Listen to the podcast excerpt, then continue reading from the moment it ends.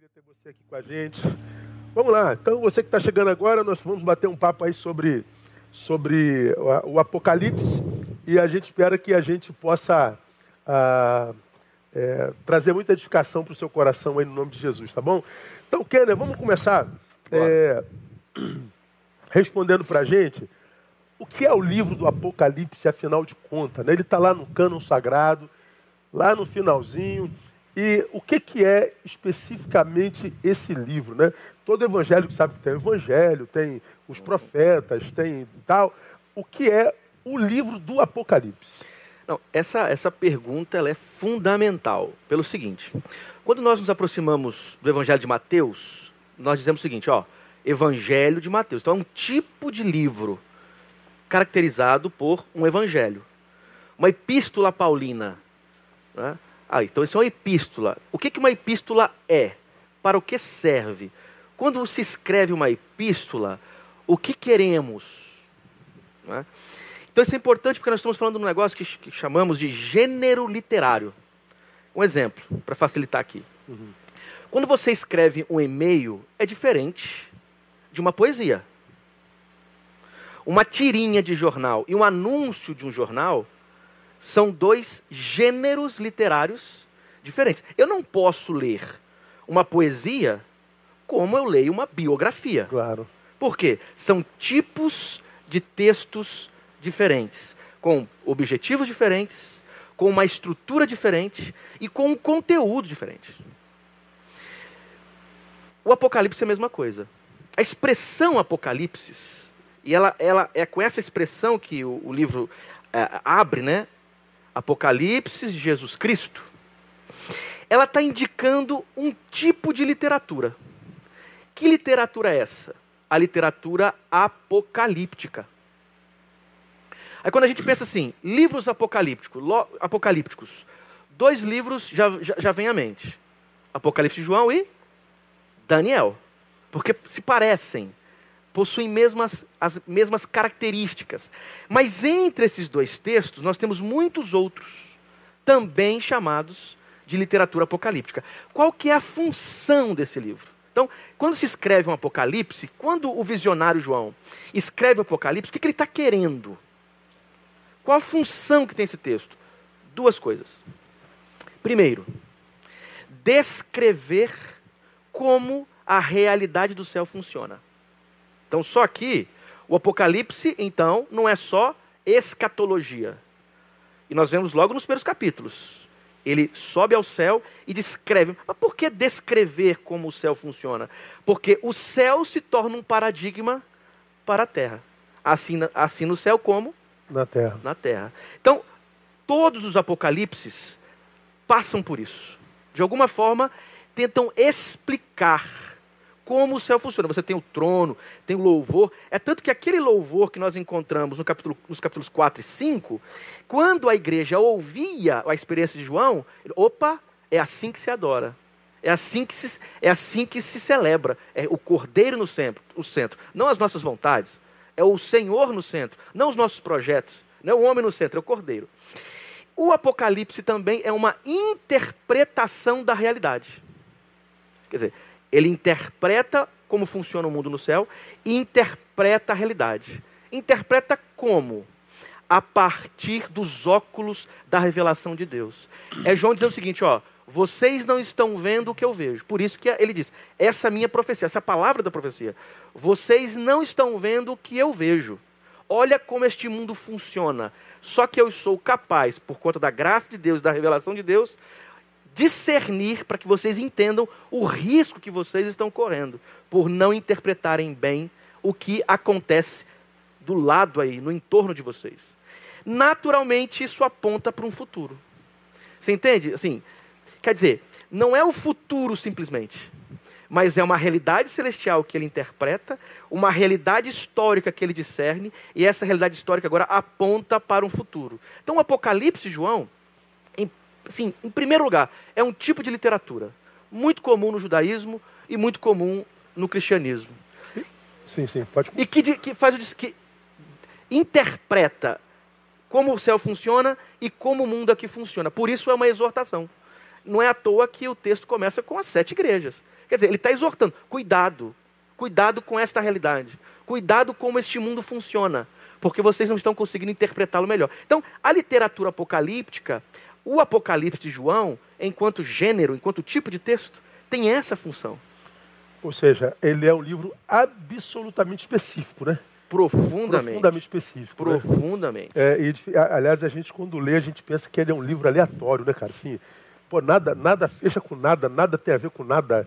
É, é, parece que, que, que não tem a ver com a nossa realidade, é tanta figura de linguagem, que se você não tiver uma análise profunda de contexto histórico, de onde ele é escrito, em que situação João se, se, se, se colocava, qual era a ambiência geopolítica, política daquela região, a gente não tem como fazer uma interpretação desse texto. Ou seja, é, a, a, Bíblia não é toda ah, para curioso, mas sobretudo o livro do Apocalipse não é livro para curioso de jeito nenhum, né? né, né? Não é à toa que nós temos uma história da interpretação do Apocalipse. Pois é. Você tem a Patrícia que interpreta de um jeito. Na Idade Média, ele é lido de outra forma. Chega na Reforma, os reformadores tinham crise com o Apocalipse de João. Lutero tinha crise com o Apocalipse de João, quase não falavam.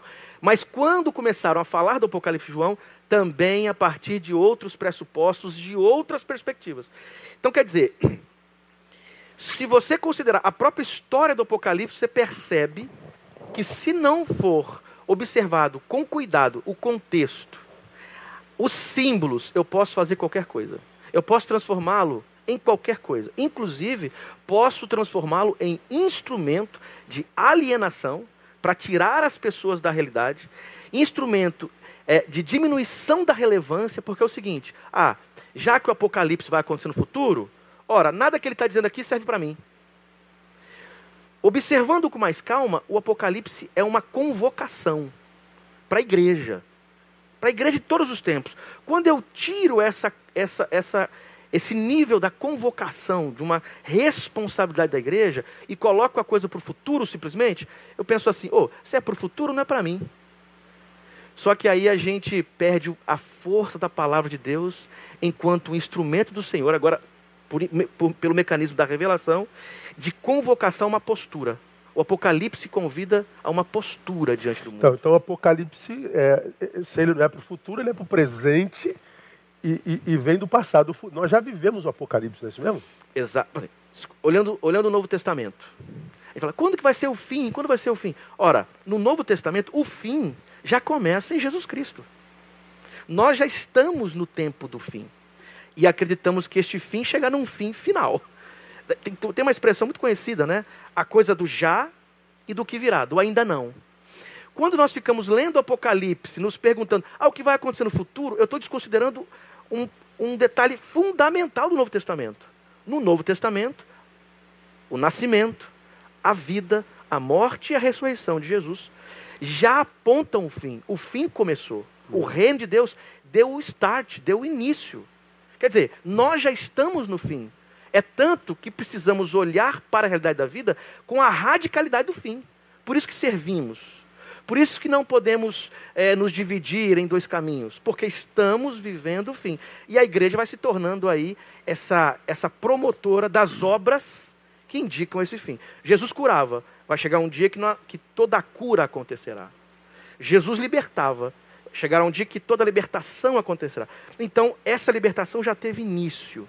E o que é a igreja? A igreja é essa comunidade que está vivendo no tempo do fim e com obras e ações dizendo para o mundo: ó, o fim está aí. Ó, olha, os, olha os milagres, olha a verdade, uhum. olha a postura ética. Os sinais, né? Os sinais. Eu costumo dizer que quando a gente chega em Jesus, a gente não chega no destino, a gente chega no caminho pelo qual agora a gente vai. Porque Jesus se define como eu sou o caminho. Caminho não é destino. Então, eu aceitei Jesus, pronto, cheguei aonde eu tinha que chegar. Não, na verdade, eu achei o caminho pelo qual eu vou. Jesus é um caminho, ele não é um destino, né? E é o caminho no qual a gente caminha para o fim. Não é verdade? Perfeito. Né? Perfeito. E aquele texto, essa tua fala, ela é profunda pelo seguinte: Eu sou o caminho, a verdade e a vida. A gente costuma lê-lo é, separado, né? separado. Só que se a gente, se a gente levar em consideração o, o, o tipo de paralelismo que aquele texto tem, à, à luz da questão do, da tradição judaica, é o seguinte: caminhando, verdadeando. Caminhando. Eu sou o caminho, a verdade E a vida. e a vida. Então, é uma caminhada que vai na, na descoberta e na relação com a verdade e que vai produzindo vida, Vida. até que a vida eterna chegue. Então, o start de Jesus, a presença do Espírito. Quando o Espírito é derramado em Atos capítulo 2, ou quando é soprado no Evangelho de João, ou quando Jesus prof- é- é- é, promete o Espírito. A presença do Espírito na tradição judaica é exatamente a presença do fim. Quer dizer, então, o Espírito é testemunha de que o fim começou. Então, quando nós estamos vivendo a experiência do Espírito, nós estamos dizendo, ó, o fim está aí. Ele vai chegar no seu telos, né, no seu, no seu fim, é, no seu propósito, mas o fim já está. Então, a, a- a preocupação da igreja, às vezes, me parece uma preocupação um pouco imatura sobre o fim dos tempos, é o desconhecimento do que Jesus já começou a fazer. Se eu entendo o que Jesus já começou a fazer e participo desse projeto, o meu coração se acalma. Eu não preciso ficar, ficar preocupado com o que vai acontecer no futuro, porque o futuro já deu o start. É, e nele já aconteceu, né? Já aconteceu. Para nós ainda não estamos no Cronos, ele está no outro tempo, nele já aconteceu. Agora, ah, vamos avançar um pouquinho lá. Né? A gente não tem como falar do Apocalipse todo em uma hora, né, cara? Dá, cara. Então vamos tentar. ah, por exemplo, o Apocalipse, que é o livro da revelação, ele começa com cartas enviadas às igrejas, igrejas locais. Né? Ah, por que, que a revelação de Jesus Cristo para o tempo do fim começa direcionada à igreja? Aquelas sete que estão lá, que a gente conhece muito bem, que todo mundo, todo mundo ah, estuda tais igrejas e suas características. Por que, que você acha que Jesus começa mandando carta a uma igreja local? Tomando por partida que você falou que o Apocalipse ele é a revelação do céu. É como que se adora, a gente adora como a gente adora aqui, porque a gente aprendeu como adora lá. Então, tanto no céu como na terra. E aí Jesus, ele começa a, propositadamente a revelação do fim, escrevendo para a igreja. Por quê? E, e para você ampliar um pouquinho mais, qual é o papel da igreja nesse tempo dessa revelação ah, na tua concepção? Muito boa. Veja, são sete. Então, são sete igrejas histórica e socialmente estabelecidas. Aí já é um ponto. Tem alguns costumam ler, isso não é uma leitura nova, é antiga, de olhar as sete igrejas como se estivessem falando de sete períodos da história da igreja. Não dá para fazer isso. Então, nós precisamos aqui admitir, são sete igrejas que funcionam, né?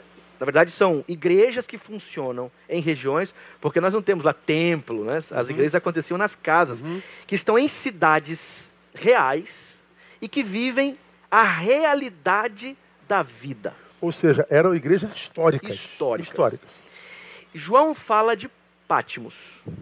E se você der uma olhadinha no mapa, essa é, é a maneira como as sete igrejas são descritas formam quase que um círculo, formam um sistema de comunicação. As sete igrejas representam a totalidade das igrejas em Cristo. É tanto que todas as cartas eram lidas nas sete igrejas. Porque naquela época havia umas igrejas, né? Ah, Sim. Muitas outras igrejas. muitas igrejas. Igrejas, inclusive, em outras regiões. Na região da Bitínia e lá para cima. É tanto quando a, a- a- você lê 1 Pedro, tem lá na abertura, ele cita a igreja na Bitínia, Ele cita várias igrejas. isso, e cita da Ásia. Você tem a Ásia menor, que é aquele grande espaço geográfico, e a Ásia, onde estavam ali exatamente as, As as, sete. as sete igrejas. Então, são, são sete igrejas é, históricas e que vivem um dilema, que é o nosso dilema. Como ser igreja de Cristo na sociedade? Como testemunhar a fé diante dos desafios da vida? Pelo que parece, algumas igrejas, ou a maioria, não vivia muito bem esse desafio. a relação entre essas sete igrejas e a tentação dos benefícios do sistema daquele período, pelo jeito tornou-se um problema para João. Deus então revela e diz: Ó, diga para essas igrejas que eu estou no meio delas. Quando ele passa entre os, os as, ilumi, as, luminárias, uhum. os castiçais. Quer dizer, eu estou no meio, eu sei o que elas estão vivendo, eu sei dos dilemas, eu sei dos desafios e sei também das respostas que estão dando. Então, o Apocalipse, antes de qualquer coisa, ele é uma obra escrita para igrejas locais diante dos seus dilemas e desafios.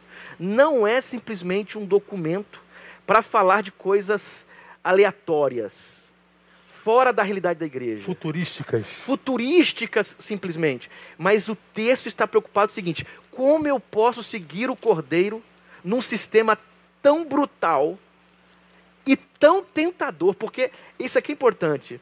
Isso é importante, né? Porque é o seguinte: não é só brutalidade, é tentação também. É tentação. Quer dizer, essas igrejas são tentadas à conivência, essas igrejas são tentadas aos benefícios ao entregarem a alma para o sistema. Algumas, né? Tem uma que diz, ó, rico sou e de nada preciso. Porque a região era muito rica. Falou assim, ó, você não está entendendo. Tu não sabes, mas é pobre, cego, cego e nu. E miserável. E miserável. Seria bom que vocês pegassem o colírio aqui e pingassem. Por quê? Porque é uma região que tem essa, essa produção que é, que, que, é, que é muito importante. Quer dizer, são sete igrejas históricas e que vivem desafios difíceis. Bom, só aqui já diz uma coisa muito importante para a nossa igreja no Brasil e no mundo hoje. O Apocalipse está falando conosco também. E não com uma igreja que virá, mas com a gente. Que tipo de igreja somos? diante dos enfrentamentos e das tentações desse, desse sistema no qual estamos. Naquela época, era um sistema, o sistema romano, que tinha uma ou duas características interessantes. Entre elas, um negócio chamado Pax Romana. A Pax Romana era uma mentira discursiva. Sabe aquele papo furado?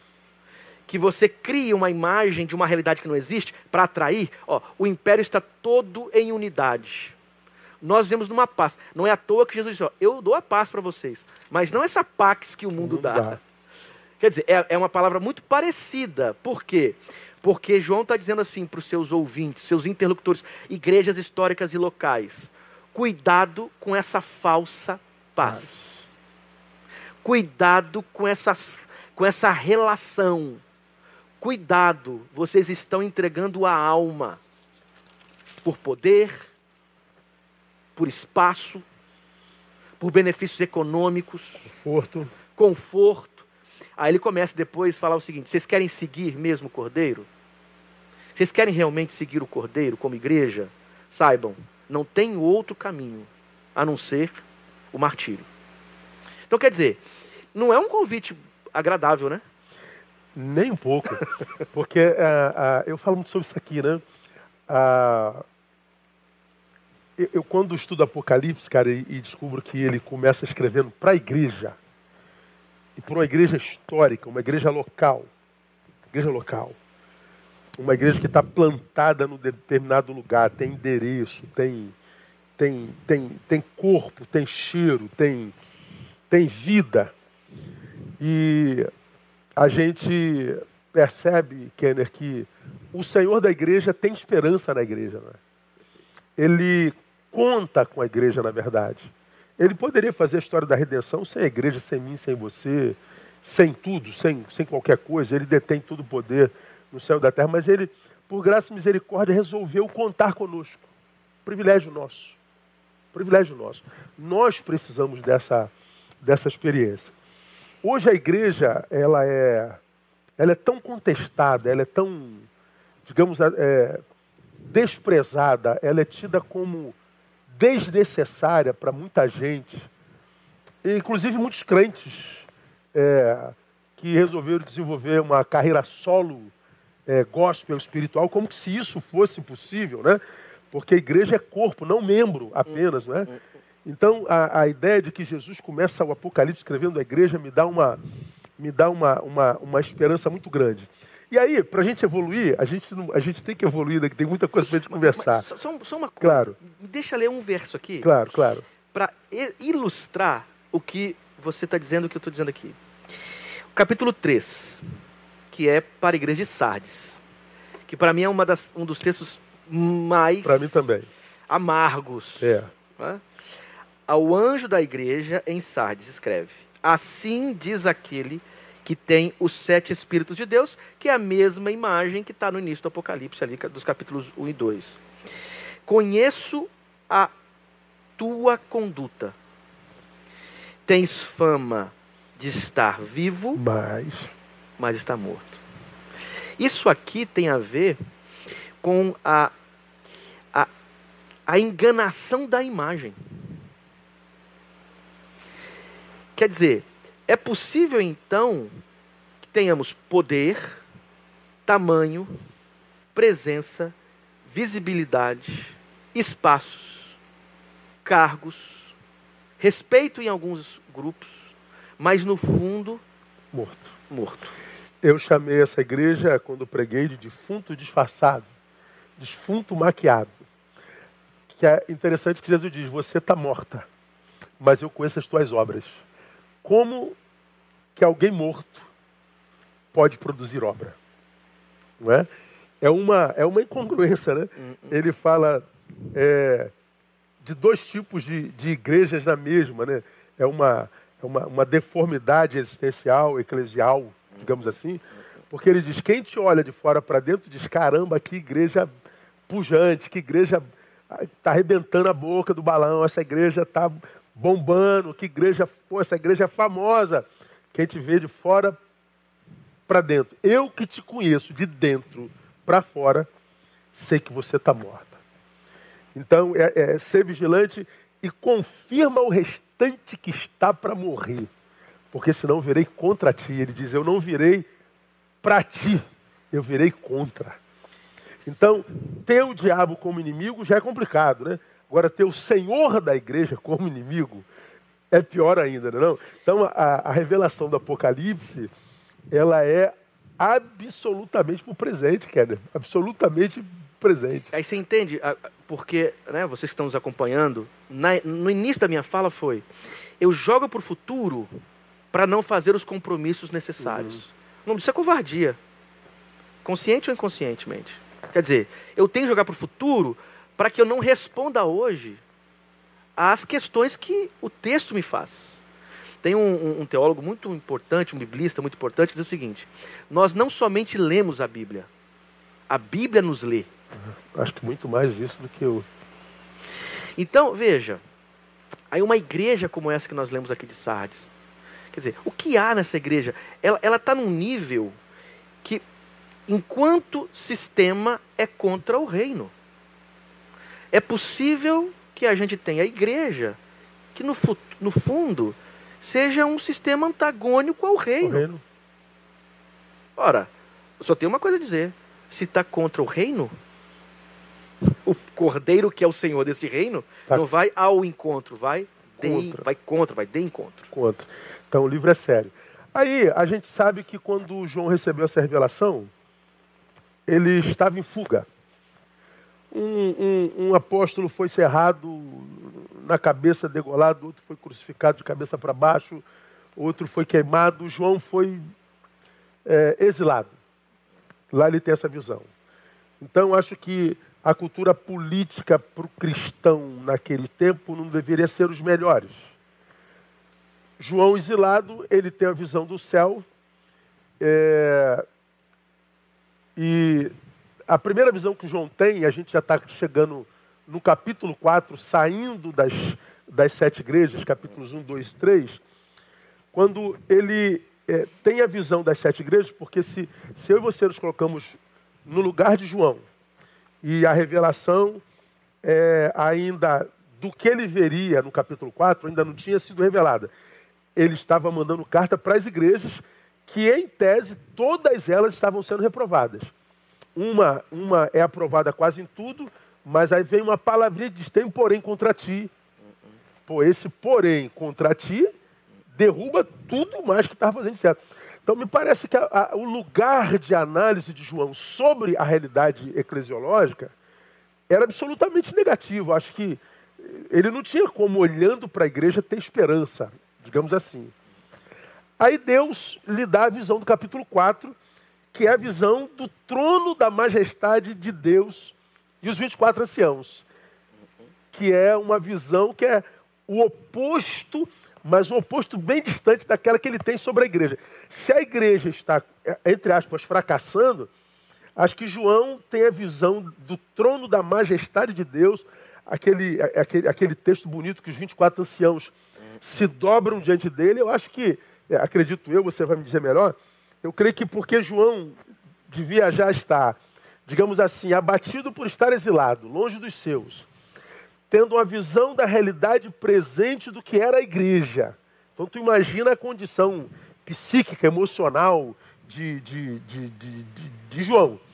Aí agora Deus o faz ter uma visão que pelo amor de Deus, essa visão é, é maravilhosa, né, cara? Então, esse, esse parece que está tudo perdido. Aí daqui a pouco Deus, não, deixa eu te mostrar que tem um trono. É isso mesmo? É isso que Deus, o, o capítulo 4 de João, é isso mesmo? O capítulo 4 é um dos textos mais apoteóticos e litúrgicos do, da tradição cristã. Uhum.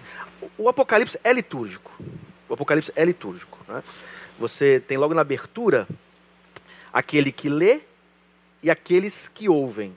Algumas traduções mudam. Um fala e outros ouvem. Ouvem. Litúrgico. Litúrgico. É. Então, a ideia é o Apocalipse ser lido. É tanto que nós vamos falar um pouquinho sobre isso, que é importante, como que o texto se desenvolve, porque é uma belíssima liturgia. É perpassado por hinos, tem vários hinos. Né? Bom, no capítulo 4, acontece uma. A gente encontra uma imagem muito comum para a tradição judaica que é, que é a ideia de textos que apresentam figuras importantes, proféticas, que vão ao trono de Deus. Isso nós encontramos em vários textos, inclusive no profeta Ezequiel. Nós temos isso no profeta Ezequiel. E essa tradição se desenvolve. Vários textos em que figuras como Enoque, Levi e outros, eles ouvem a voz, ou a porta do céu se abre, ou o Espírito os leva. O nome disso é viagem além mundo, ou viagem celestial. É um, é um jeito, é um, é um tipo de literatura muito comum na tradição judaica. Por exemplo, Enoque vai até o quinto céu. Quem que vem na nossa cabeça? Paulo. Que foi o terceiro. Foi o terceiro. Jesus capítulo 4 de Lucas. É levado pelo Espírito. Então, nós estamos dentro de uma mesma tradição de experiência. E o que, que essa experiência aponta? Aponta o seguinte: o visionário, ele vai no céu porque ele busca o modelo do que deve ser. E ao mesmo tempo produz uma esperança. Porque se você der uma olhada com calma, esse texto vai. O é um culto. João está entrando num culto. É como se João tivesse chegado atrasado num culto. É, se você está com a Bíblia aberta, se você está em casa, é. vai lendo aí vai o capítulo lendo. 4, para você ver do que, que a gente está falando, porque o livro é, é, é, o texto. Aliás, quantas músicas hoje em cima desse capítulo 4? Pois é. Mas vai lá. E é bonito, assim, é emocionante, é, porque é o seguinte, é. ele entra num culto. E agora imagina, esses seres todos aqui, nós temos a trindade, estabelecida por linguagem simbólica. Os 24 anciãos representam ordens celestiais. Os animais representam ordens celestiais. Num grande, num, numa grande celebração. Imagina. É uma celebração lindíssima. Ela tem ordem. Quando você olha, por exemplo, o, o, o capítulo 3, verso 8, os quatro viventes têm cada um seis asas e são cheios de olhos ao redor e por dentro. Isaías capítulo 6. Eis que viu o Senhor, uhum. assentado sobre um alto, alto e sublime, sublime trono. trono. E seu séquito cobria todo o templo. E acima dele haviam serafins, cada um com seis asas. Com duas cobriam o rosto, com duas cobriam os pés. Está entendendo? Tá no ele está entrando num ambiente aí de um culto celestial. E tem aqui do chá, que é o Santo, Santo, Santo, Senhor Deus Todo-Poderoso. É a mesma coisa de Isaías. O que, que João está vendo? João está entrando sem que se desse conta no início, num grande culto. E esse culto diz o seguinte: o que acontece aqui determina o que acontece aí embaixo. Você está em Pátimos? Você está olhando a relação das igrejas com o império? Você está percebendo como é angustiante? Mas acalma-te, porque o culto aqui já está realizado. E do capítulo 4 até o 11, você vai vendo o culto acontecendo. O que acontece no capítulo 11? O cordeiro, aquele mesmo, ele é entronizado. O que, ele está dizendo? Olha, ô, ô, João, diz, acalma teu coração, porque é o seguinte: quem está no controle da história não é essa variação que te cerca. Quem está no controle da história é o cordeiro e aquele que está sentado no trono. E aqui o culto já acontece, está acontecendo e sempre acontecerá. Se João sentasse com a gente aqui agora, você, João, o que está acontecendo no céu? Ele vai dizer o seguinte, ó, eu vi anciãos se prostrando. Isso está acontecendo no céu. E, e, e, você indicou uma coisa muito interessante, Leo, que é o seguinte: esse olhar para o trono é, é, é, é possibilidade de esperança. Quer dizer, tá ruim aqui, mas há esperança. Você está vendo aqui, ó, ó olha para cá, João. Olhe para o mundo agora a partir do que você está vendo aqui. Os apocalipses, que nós chamamos de apocalipses de viagem além-mundo, é exatamente isso. Isso é muito bonito pelo seguinte. Porque a gente vai olhar para o Apocalipse agora, antes de qualquer coisa, com uma experiência profunda com Deus. Porque João, você olha no, no, no primeiro capítulo, nos primeiros capítulos, diz assim, ó, blepoton fonem, que seria vi a voz. Como que eu vejo a voz? Não vê. Tem alguma coisa muito impactante acontecendo, né? Tem um negócio muito especial acontecendo. Ele chora. Os apocalípticos choravam diante da, da grandeza, ele não, não é simplesmente alguém escrevendo um texto. Durante muito tempo nas pesquisas bíblicas, é, os, os, pesquisadores liam o Apocalipse como se fosse simplesmente uma estratégia redacional. Mas não. É alguém que teve uma experiência tão gloriosa que começa no culto. Então, onde começa a experiência mais poderosa que, ab, que abrirá os olhos de João? A experiência de um culto celestial, que na verdade é exatamente essa majestade de Deus. Ah, aqui, só aqui, daria uns quatro sermões. Ou mais. Ó, o que, que, é culto? O que, que, é culto? Ó, vem aqui o Apocalipse. Só se a gente, se nós lermos o culto que o povo está fazendo, que esses seres estão fazendo, a gente já elimina metade do nosso, do, dos nossos hinos. Da nossa liturgia. Metade. Vai sair aqueles que o, que o ser humano é o centro, vai sair aqueles que a proposta é uma espécie de uma guerra para os meus benefícios pessoais, eh, vão sair aqueles que, que só estão é, preocupados em, em, em, promover nas pessoas uma, uma expectativa que não existe. João entra no meio de um culto. É esse o ponto. E o centro do culto é o trono e o é. cordeiro. E acho que uma, uma coisa que precisa ser destacado, a, a gente fala com todo tipo de, de veio evangélico. Né? A igreja hoje ela é, ela é absolutamente cismada, né? vários, vários veios, vários matizes, várias várias teologias e umas às vezes completamente antagônica hoje, outra. Mas isso tudo é chamado de evangélico. Isso. E quem não conhece o evangelho entra numa igreja, depois entra na outra, ele mas é a mesma religião, é a mesma religião, só que tu vê que é é completamente diferente, completamente distinto. A forma como se lê a Bíblia é completamente distinta. Uma das marcas da igreja contemporânea, que eu chamo da igreja de mercado, que não é a igreja do serviço, não é do id, mas do vinde. Vamos encher esse lugar. A gente quer, a gente quer o templo, a gente quer o banco, a gente quer o, o conforto, a gente quer ser servido. Então a gente faz qualquer coisa para encher esse lugar, né? Grande, grande parte dos ministérios evangélicos é no sentido de aglomerar gente, de aglomerar gente. E para fazer isso, a gente compromete muitas verdades. Uma delas é a relação do próprio cristão e da igreja com o sofrimento. A máxima da igreja contemporânea é pare de sofrer. A gente ouve isso o tempo inteiro. A gente busca Deus para parar de sofrer, a gente busca Deus para para dar jeito na nossa vida conjugal, a gente busca Deus para dar jeito na nossa vida financeira, pare de sofrer. Quando você vai para o Evangelho, você descobre ah, estudando, não, não só. É claro, a gente vai, vai desembocar no Apocalipse, mas se a gente lê o Evangelho, a gente fala desse Apocalipse litúrgico, onde o culto acontece e acontece de noite. É culto o tempo todo.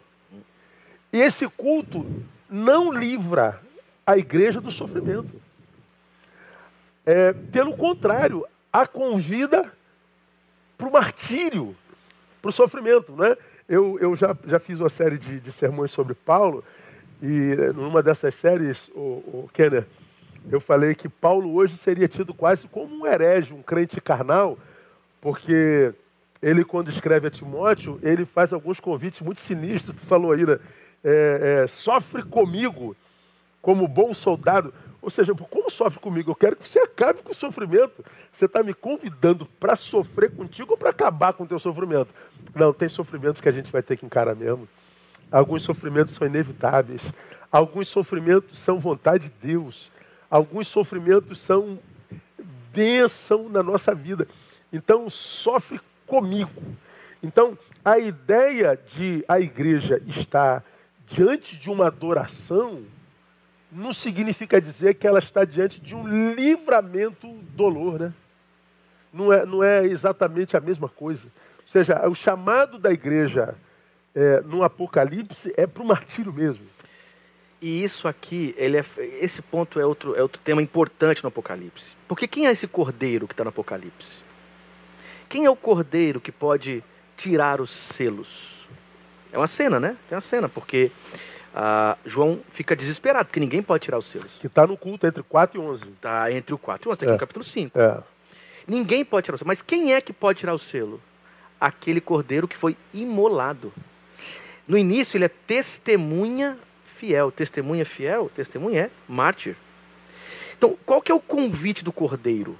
O convite do cordeiro é o seguinte: se vocês aceitarem o meu projeto, saibam, o meu projeto produzirá resistência e martírio. Chegamos no capítulo 6, por exemplo, depois, ele vai falar dos mártires debaixo do trono.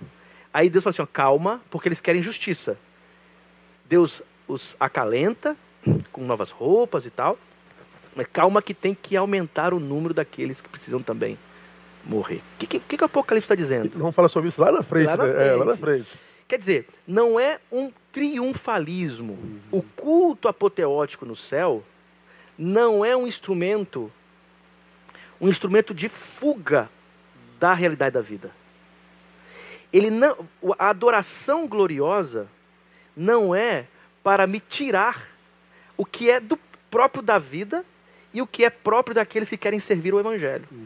Jesus não convida esse esse cordeiro que convida a segui-lo não é um cordeiro que te chama a te chama para te proteger. Ele te chama para ser fiel. E garante, olha, eu estou com você. Mas estar com Jesus é estar onde? Se não na cruz. É. E não aqui, né? Ah, é- essa mensagem, cara, olha que coisa doida, né? Se a gente lê a Bíblia como a gente, como ela é, a gente, a gente vai esvaziar a igreja, né, meu? A gente vai acabar com a igreja. Porque Imagina, irmãos, venha para a igreja para quê? Para aprender a sofrer com o sofrer Senhor. com a gente. Aí o Apocalipse diz assim, ó. Mas tem uma coisa. Se o cordeiro sofreu e a ele foi dada a glória, faça o seguinte, ó. Acredite. Acredite. Escolha pela justiça. Escolha pelo que é ético. Escolha por aquilo É. que é a verdade do evangelho. Escolha, vale a pena. Parece que não vale a pena, não, porque você perde muito, mas vocês saberão que é o melhor caminho quando esse cordeiro Então, serve. aí a gente consegue entender um pouquinho melhor porque que Jesus, antes de começarmos a segui-lo, ele diz: Quer vir após mim? Negue-se a si mesmo primeiro.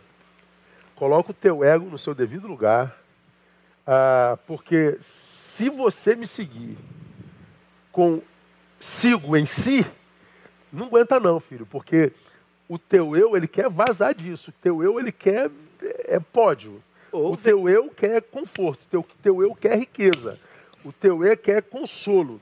Então, é, resolva isso aí, porque se você me seguir, consigo em si, você nem cruz toma, você vai ser um evangélico sem cruz. Né? E, e, eu entendo no Evangelho, Jesus falando que é melhor não ser do que ser sem cruz.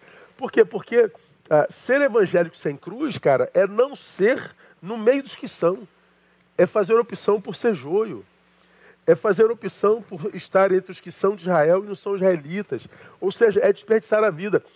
O cristão que não vive como cristão de verdade, ou seja, que não passou pelo novo nascimento, que não passou pela experiência genuína da conversão, que não é mudança de religião apenas, que não é mudança da, da língua, do evangeliquez, da indumentária, do falso moralismo, do evangelho denuncista e punitivo apenas.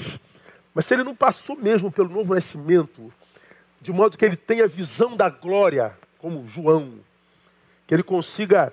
É, eu preguei na quarta-feira passada, no domingo passado, que a fé é, é, é, uma, é uma postura diante da vida que, quando experimentada de fato de verdade, nos leva a uma dimensão na qual nós jamais chegaríamos sem ela. Tendo ousadia para entrar no novo e vivo caminho. A gente entra numa dimensão, pelo sangue de Jesus, pela fé nele, que sem fé a gente não chega lá. E só quando quem chega lá tem essa visão do, da glória de Deus e se desapega da glória humana. Hoje, cara, ser pastor hoje é muito complicado, porque se a um encrava, o cara acha que Deus não ama mais. Se, se, se na pandemia ele foi demitido, Deus, Deus abandonou. Se o casamento entra em crise, Deus não existe. É assim uma, uma, uma, uma meninice tão crônica que chega a ser, chega a ser angustiante, né, cara? Quando, quando a Bíblia é tão clara, olha, o Evangelho é só para quem nasceu de novo. O Evangelho não é um, uma geografia que a gente visita para se dar bem. Meu amigo Paulo Júnior, ele usa um termo muito interessante, né? É, nós criamos no Brasil ah, uma geração de ditos discípulos que quer se safar de tudo. Hum. Se safar do pecado, se safar da dor, se safar da angústia, Sim. se safar da falência. Sim. Então, quem se safa é um safado. Hum, hum. Então, nós criamos uma geração de safados. Por verdade, né? Aí, aí, é por isso que eu preciso pegar o Apocalipse agora e fazer, sabe o que com ele? Botar lá para o futuro. Porque ele me reprova, né, cara? Ele, eu, eu, tenho que, eu tenho que fingir que não vejo. Eu, né? tô, eu tenho que fingir que não vejo. É. Então, o que, que, são essas sete igrejas? Não, são sete períodos da história da igreja. Olha, se são sete períodos da história da igreja, não são espelho para mim. E mais, quando não tem aquela sensação ainda meio masoquista. Olha o que vai acontecer com os danados no futuro. É. E aí, o que João está fazendo? Aí voltamos a, aí volta às sete igrejas. Isso que está dizendo é o seguinte: essa, essa, essa tendência de facilitar para o benefício pessoal leva estas sete igrejas a uma relação de tanta conivência, de tanta passividade e de tanta é, é, é, é profundidade nas relações de poder naquele contexto, que João diz assim: olha, vocês estão perdidos. Ele fala para essas sete igrejas porque qual o caminho que essa igreja seguiu? Bom, ela seguiu o seguinte caminho: é melhor me adequar. É melhor eu eu eu eu penetrar nesse jeito. É melhor eu funcionar assim. É melhor eu fingir que que não está acontecendo nada. É melhor eu vender a alma. Por que melhor? Porque eu tenho esses benefícios. A João está dizendo, pois é, mas este sistema para o qual você vende a alma, saiba, será punido exatamente por essas coisas que vocês não conseguem ver. Uhum. E quem estiver lá será punido com ele também. Então, veja, falar para sete igrejas é exatamente uma reprovação deste caminho que eles escolheram. Né? Quer dizer, é, eles preferiram a conivência. Eles... Uhum. E tem gente que não leva a sério o João, não. Tem, por que João está escrevendo para essas sete, sete, igrejas? Porque eles conheciam João. E João tem disputas de liderança ali. Que coisa interessante, né? Jezabel, os Nicolaitas. Quem é esse pessoal? Jezabel está ligado à questão de comer carne. O que isso tem a ver? São lideranças nessas igrejas que, de alguma forma, estão numa relação tão profunda com o Império Romano que a voz de João se torna um problema há um antagonismo, porque é mais fácil ouvir a voz destes que estão ajudando na conivência do que aceitar a radicalidade profética de João. Uhum. E, e é sério, porque nós não podemos espiritualizar esses termos. São líderes que estão lá. E, gente, comer carne, por que, que é carne, né? Carne tem uma. É, os festins romanos, a coisa da carne estava muito ligada às relações litúrgicas, sociais com Roma.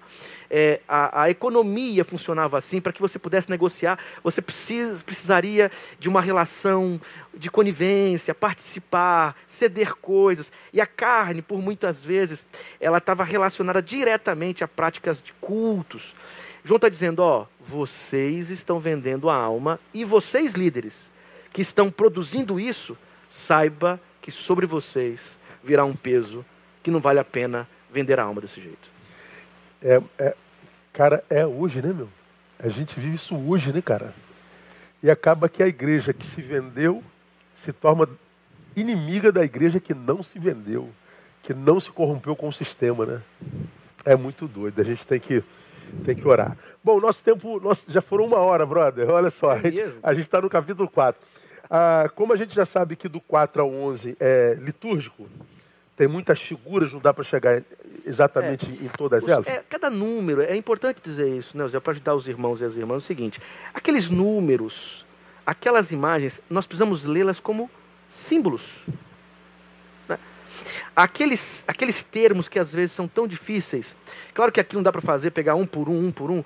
É, é, é, é eu pretendo propor um curso para pegar capítulo por capítulo, imagem por imagem, e vai ser daqui uns dias. Mas cada número daquilo ali tem relação simbólica. E olha, uma coisa importante para ler o Apocalipse: todas aquelas imagens estão na tradição judaica, de alguma forma. Então, quem está ouvindo sabe do que João está falando. Quando João fala desses anciãos, quando João fala dos animais, quando João fala das trombetas, quando João fala daqueles seres que saem debaixo da terra, nada daquilo é estranho para os seus ah, interlocutores. Sim. Então são, são duas escutas, né? A escuta de quem ouviu naquele tempo e nossa hoje, né? Esse é o problema. É. Então, quando a, gente, a sete, os números, mil, 144 mil. Quer dizer, se eu leio essas expressões de maneira literal, eu mato o texto. Uhum. E quero que o texto seja aquilo que ele não é. Então, cada imagem, cada número, cada figura daquela, de alguma forma dialoga com a tradição judaica, porque João é judeu. João é um judeu. Uhum. Judeu, judeu mesmo, porque o que ele fala, tem um autor muito importante, o Balkman, que vai dizer o seguinte: tudo que nós encontramos no Apocalipse é só olhar para a tradição judaica. Quer dizer então que João está copiando? Não é isso. É porque as experiências que temos com Deus, quando tornam-se linguagem, tornam-se linguagem a partir da gramática das imagens que temos. A palavra de Deus não nos arranca da realidade, uhum. até nas coisas mais profundas. Então, quer dizer, cada número, cada imagem, cada ser que ele aparece, com um cuidado de retrovisor, né, que você olha assim, com cuidado de olhar a uhum, tradição judaica, uhum. você vai entendendo qual que é o, um, um dos grandes problemas, em minha opinião. Que as pessoas, e muita gente faz isso de maneira apoteótica para poder mostrar. Pega esses números, essas imagens, e tenta encontrar referencialidades diretas.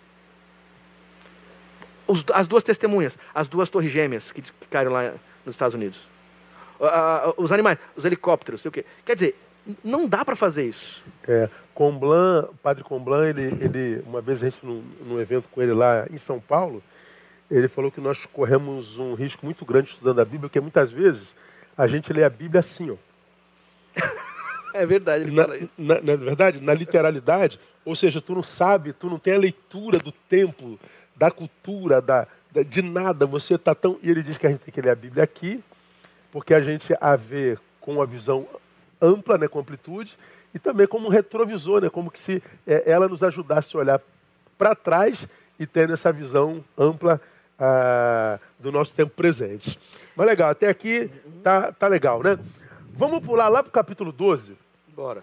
Porque ah, eu acho que não vai dar para a gente conversar tudo. No capítulo 12, ah, fala da, da tal da guerra no céu. Então o bicho pegou lá no céu, ah, bagulho ficou doido, como diria o carioca. Tentaram tomar favela. né? Tentaram derrubar o cara e aquela coisa toda. Então, a, a, o livro do Apocalipse fala sobre essa guerra no céu, né? da mulher, o dragão, as figuras estão lá de novo e tudo mais. Né? E fala que nessa guerra está a antiga serpente e o diabo. Nessa peleja, a antiga serpente, que a gente lê como sendo a do Gênesis, e o diabo, eles são despencados na terra, eles são lançados na terra.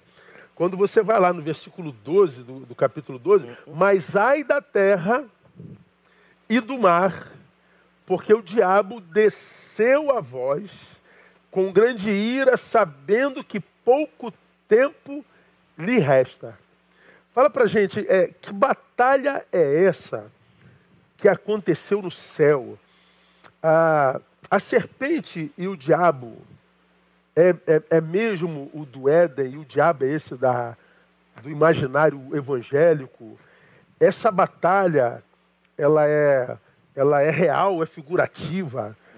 O diabo é real, é figurativa? Como é que, você, como é que, como é que a, a teologia lê essa, essa figura? Esse capítulo 12 ele é um dos, dos mais importantes do texto uh, e, e, dos mais é, questionados pelos evangélicos contemporâneos. Como é que se lê esse texto? Muito bem. Tem a mulher também, né? A mulher e o dragão, é. é. E quando você olha as Hoje a gente tem mulher dragão, né? Mulher... quando você olha a mulher aqui no Apocalipse 12, ela lembra a visão de José. As doze estrelas, lembra? Sim. Então, o que é essa mulher? O que é esse dragão? Aí nós precisamos entrar no imaginário da tradição judaica para entender esse troço. Porque é o seguinte: na tradição judaica, há a expectativa de que esse ser celestial ele cai. E esse ser celestial é um ser antagônico a Deus, antagônico ao povo de Deus. Então João, ele volta aqui ao que nós chamamos das cosmogonias antigas. Olha só, ele vai do capítulo 4 ao 11 traduz, e termina. Traduz eu, vou, eu vou explicar. A cosmogonia para Isso. É. Cosmogonia é um termo usado para as narrativas que apresentavam o, a, a, a, origem do mundo, quando a, o cosmos, ou os deuses, ou a força do, co, que é co, do cosmo contra o caos. Caos, cosmos. Isso está em Gênesis 1. É. Né? Aquela, é o primeiro momento da Terra. É. Caos, Deus então traz luz, divide a água. O mar é caos. Não é à toa que uma dessas bestas aqui, um desses monstros, vai sair do, do mar. mar. Não é à toa que os animais em Daniel saem do mar. Não é à toa que Jesus acalma o mar. Não é à toa que no Apocalipse o mar não haverá mais. Quer dizer, o mar é um lugar de caos. E isso está lá em Gênesis 1 e em outras narrativas que nós chamamos narrativas cosmogônicas, que é essa luta caos-cosmos. O que, que João está dizendo? João agora volta para. É como se ele voltasse, ele está dentro da visão ainda, voltasse lá para a origem. Desde sempre, o caos quis destruir, impedir a ordem, o cosmos. Então, essa mulher, ela tem todos os traços do que representa Israel na própria visão de José. Então, esse dragão, porque a linguagem dragônica, ela é muito comum, ela também é caos. Não é que literalmente um dragão esteja lutando no céu, mas João está vendo o que é comum do tempo dele, quer dizer, o caos contra o cosmos. Ele diz: olha, o, o caos sempre quis destruir sempre esteve contra para gerar o caos. E o cosmos é essa ordem de Deus, representada pelo próprio povo de Deus, que vai agora anunciando a figura de Javé. Quando ele cai, e aí nós temos um monte de imagens judaicas de seres que caem, ele está dizendo assim: ó, esse ser cai onde? Cai na terra. Cai na terra e faz o quê? Persegue persegue a mulher, persegue o filho e depois vai perseguir os descendentes. Ele está dizendo, ó, esse ser que sempre promoveu, esteve promovendo o caos ou querendo, ele tem um tipo de ação que é ser sempre contrário ao povo de Deus e aos seus descendentes. Logo, onde ele vai fazer isso agora? Ele fez nas origens. E onde fará agora? É aí que entramos no capítulo 13, para não adiantar aqui. Ele dá o poder para quem? Para uma besta. Então, é como se João dissesse: essa força maligna, essa força que promove o caos, ela está instalada. Só que tem um problema. A Pax Romana. Porque a Pax Romana diz: não, há uma ordem. Há uma ordem. João está dizendo: ó, essa ordem é mentirosa. Porque no fundo, no fundo, essa ordem que é feita, que ela é estabelecida pela violência, pela, pela, pela mentira, pela desonestidade, pela construção desigual das relações. Esta ordem é falsa, na verdade, ela é um caos. E daqui a pouquinho esse caos vai ser eliminado. Então, assim, o que, que, que, que podemos dizer sobre isso? No capítulo 12, nós temos memórias de caos e ordem e com a linguagem que João tinha. Você tem dragão nos textos do Antigo Testamento, exatamente eh, vinculados a essa coisa do mar e do caos. Isaías diz isso. Faça como o Senhor fez antigamente. Destrói Raabe. Acaba com o monstro do mar. Por que destrói Raabe destrói o monstro do mar? Porque são seres dragônicos do caos. João está dizendo o seguinte: olha, este que sempre esteve promovendo o caos e perseguindo o povo de Deus, a mulher, a criança, continuará fazendo, não se enganem, mesmo que aparentemente as coisas estejam em ordem. São imagens que eu não posso lê-las literalmente. Eu preciso entendê-las dentro desses valores simbólicos. Não sei se. É um, é um texto difícil, né, cara? Agora, deixa eu, deixa eu te perguntar. A, a gente, quando lê a Bíblia, tanto Velho como Novo, a gente tem que fazer uso da tradição judaica, porque foi lá naquele contexto que ela foi, foi escrita. Como que o judeu, não sei se você sabe isso, imagina que sim, como que o judeu contemporâneo leu o Apocalipse, cara? O judeu que não reconhece Jesus o Messias, por exemplo, até hoje eles esperam o Messias. É, como eles leem o livro do Apocalipse, ou ou eles não leem o livro do Apocalipse? O que você me diria é, sobre os da tradição judaica hoje e o Apocalipse? Tem, tem alguma coisa? Tem. Veja, nós temos judeus acadêmicos que estudam Apocalipse como um cristão estudaria. Pega o texto, olha o contexto, como nós estamos fazendo aqui. Só que é um problema no capítulo Apocalipse para um judeu que não reconhece Jesus como Messias. Porque logo no capítulo 4 e aqui, ele está dizendo o seguinte: que o Messias, o Cordeiro, é Jesus. Então, para um judeu que olha para o Apocalipse, agora a partir da sua própria tradição, é difícil ele concordaria com todas essas imagens. Todas. Mas com a figura do Messias. Aí é, aí, aí, é aqui que entra a, a, a questão. Porque o Apocalipse. Olha só, Daniel tem o filho do homem e tem o ancião de dias. A literatura apocalíptica toda tem o, o ancião sentado no trono. Tem.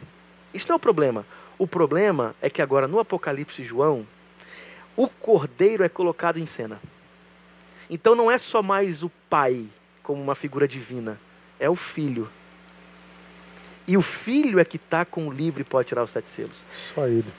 É, e, e olha que coisa. E aqui uma coisa, um negócio bonito do Apocalipse, a cristologia do Apocalipse. Ou seja, o discurso sobre Cristo no Apocalipse. Uhum. Porque a mesma adoração que é dirigida ao, ao que está no trono é dirigida ao Cordeiro, a Jesus.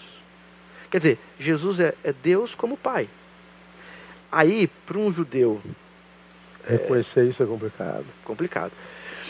E foi complicado. E foi complicado. Agora, as outras imagens, as imagens estão na literatura apocalíptica.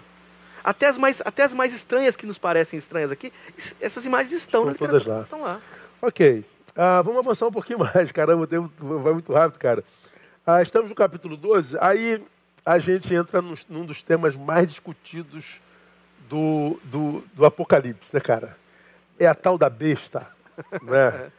Então, há tanta besta discutindo sobre a besta que, e por causa disso a gente vê tanta besteira sobre a besta, não é? Mas essa figura, no capítulo 13, ela aparece. Você vai no capítulo 13, no primeiro versículo fala da tal da besta que subiu do mar. Que agora nós sabemos o que significa. É, não, vamos saber agora que você vai falar para o povo. Que é um ser que está do caos, é ser do caos. Sim, então. Ela, ela, ela, ela nasce do mar e o texto diz que a terra se maravilha com ela. Ou seja, ela nasce de um caos e ela causa fascinação na terra. Hum, hum. Não é? É, é, se, ela, se o mar é o caos, é, é como se ela estivesse dando ordem ao caos, mas na verdade não deu. Né? Então ela, ela, ela causa espanto maravilhoso. E aí, eles adoram o dragão, que, de acordo com o versículo 4, foi quem deu a besta o seu poder. Então, emerge uma besta do mar. Então, nós aqui, da tradição ocidental, quando lemos o mar, a gente lê mar mesmo.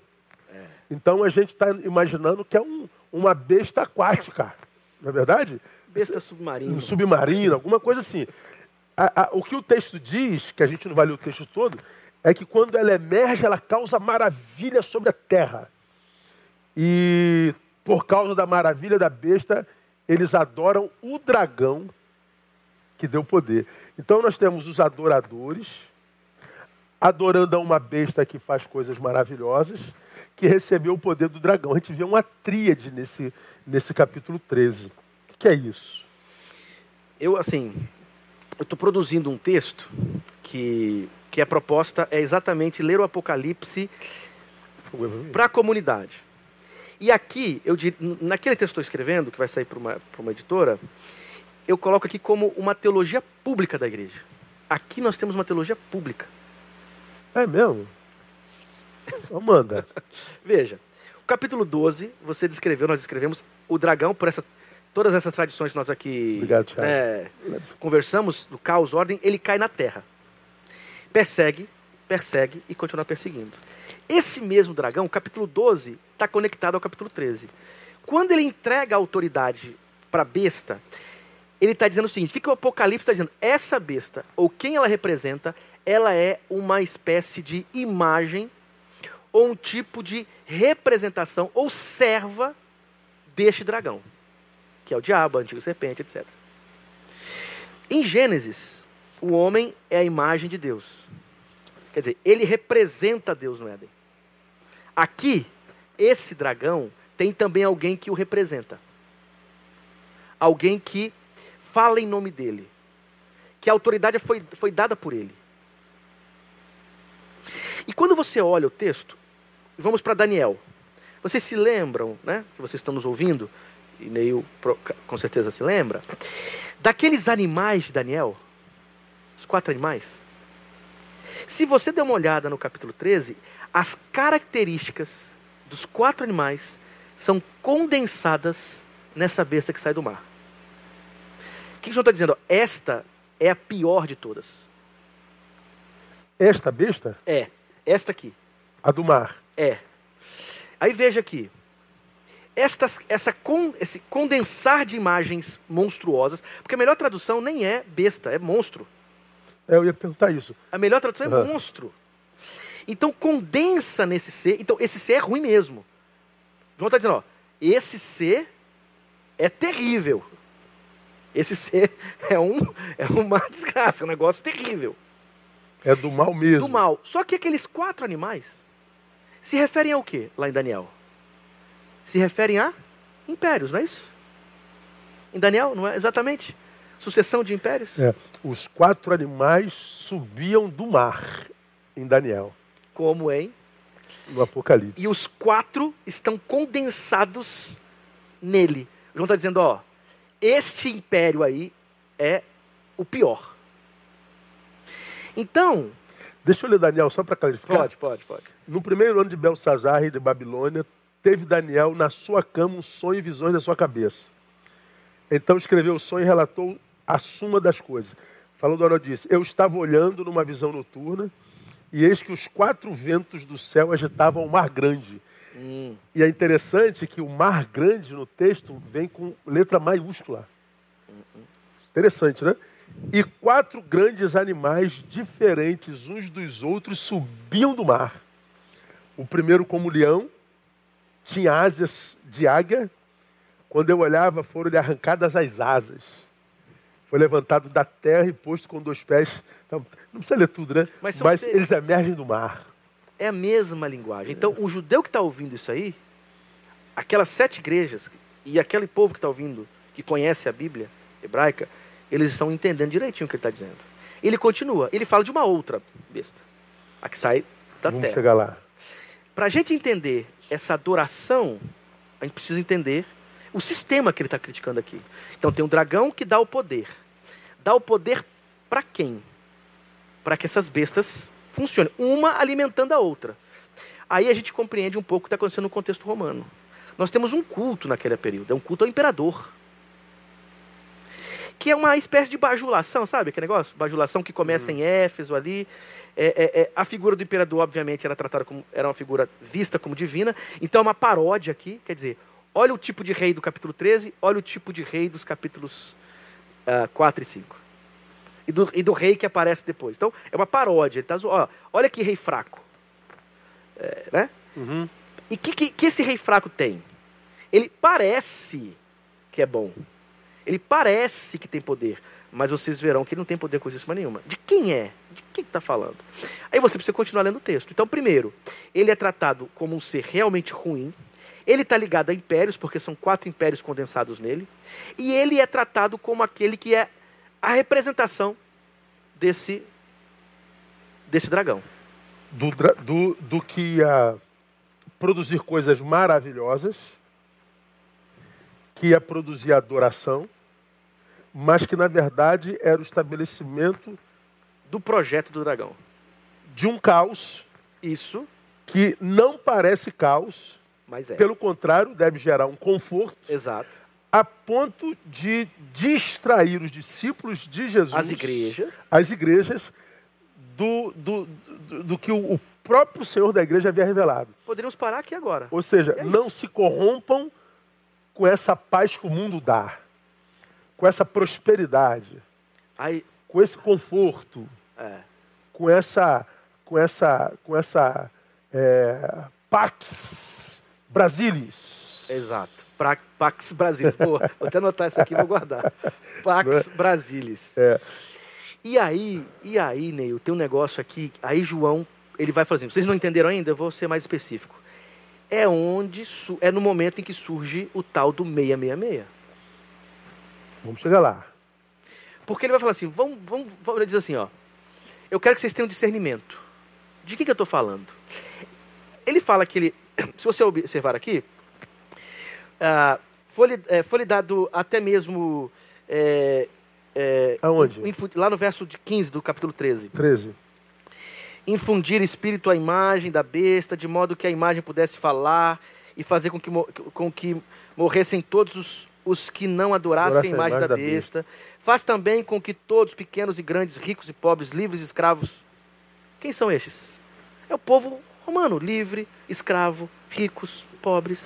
Então, aí nós vamos chegar lá nesse versículo que você acabou de ler. Então, nós aprendemos que no Apocalipse tem não só uma besta, tem duas. Monstros, não é? Monstros. E a primeira emerge do mar, que emerge do caos. Que porque emerge do caos, emerge do caos com, com sinais de, de engano, acabando aparentemente com o caos.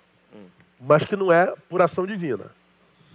Bom, aí a gente chega é, mais adiante, a gente está no capítulo 13, no 1 nasce a besta do mar, e no 11 nasce a besta que sobe da terra. Exatamente. Agora, olha o, o- interessante, ele nasce com a aparência de cordeiro, Uhum. mas com voz de dragão.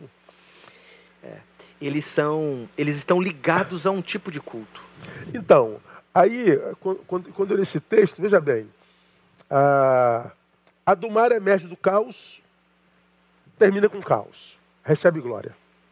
Não, quem recebe glória é o dragão que deu poder para ela fazer isso. Porque Ou ela seja- receber é o dragão. É, tinha alguém por trás dela, né? É, é. Não era ela. É um fantoche. É. Aí depois emerge a da terra. A da terra é outra besta mesmo? Não é, não é a mesma besta, então? Não, não é a mesma. Ela, ela representa um outro, um, uma outra parcela que compõe o sistema que essas duas bestas. Porque essa besta ela tem, um, ela tem uma força política e religiosa. A da terra? É. Então a da terra é que promove o culto.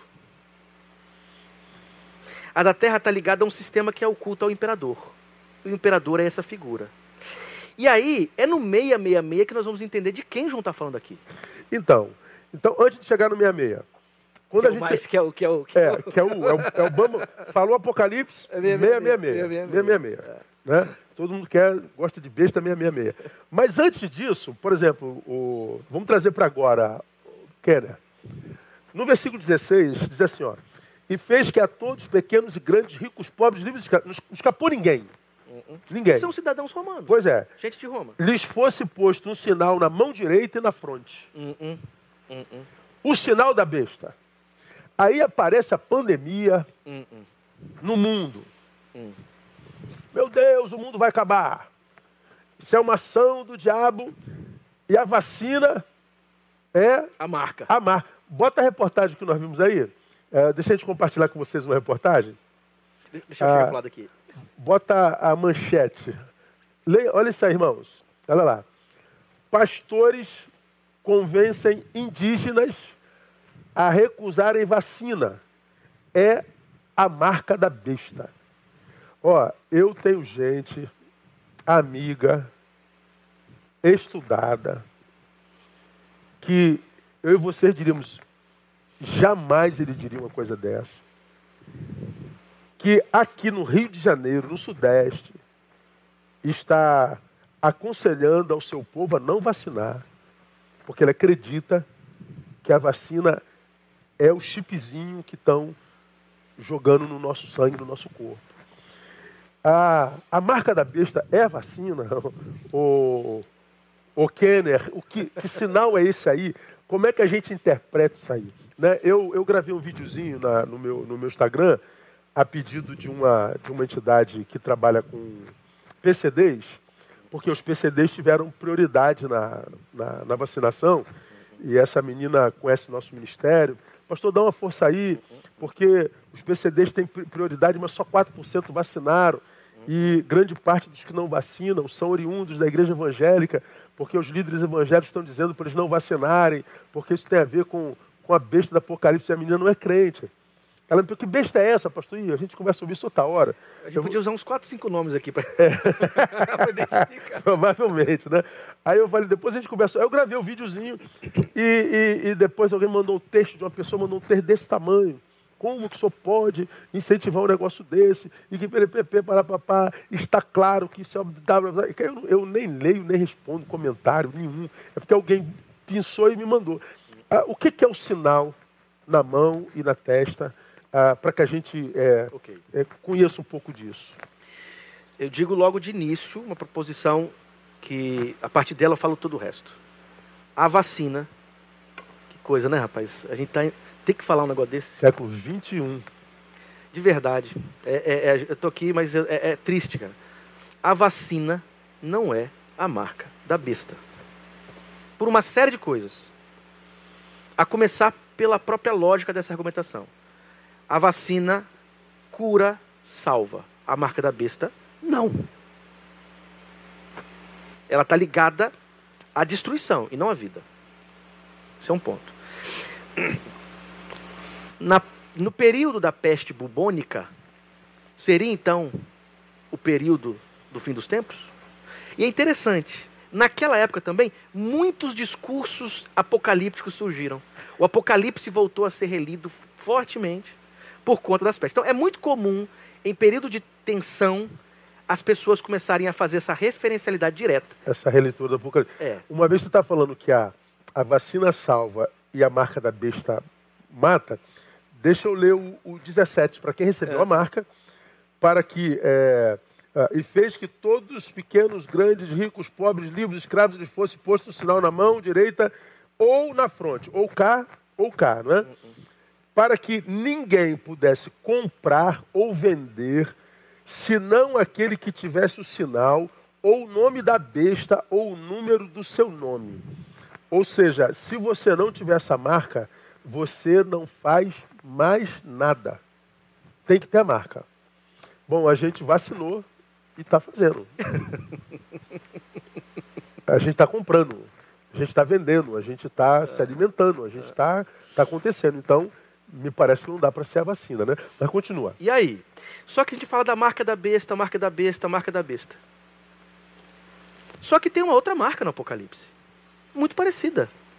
Capítulo 7 do Apocalipse. Marca do cordeiro. O cordeiro ou anjos, o anjo que marca os 144 mil. Aí tem uma pergunta lógica aqui, gente. Por que, que eu busco descobrir hoje, para o futuro, sei lá, a marca da besta e não me preocupo, não me preocupo com essa marca nos 144 mil? Talvez seria até legal ler o texto aí do capítulo O 7. capítulo 7. É, capítulo 7 do Apocalipse. E nós vamos chegar nesses 44 mil também. Ó, verso 3. Dan- Não dan- danifiqueis a terra, o mar, o gado e tal. Não danifiqueis a terra e as- os gados. Até que selemos na sua fronte os servos do nosso Deus. Então os servos são selados também.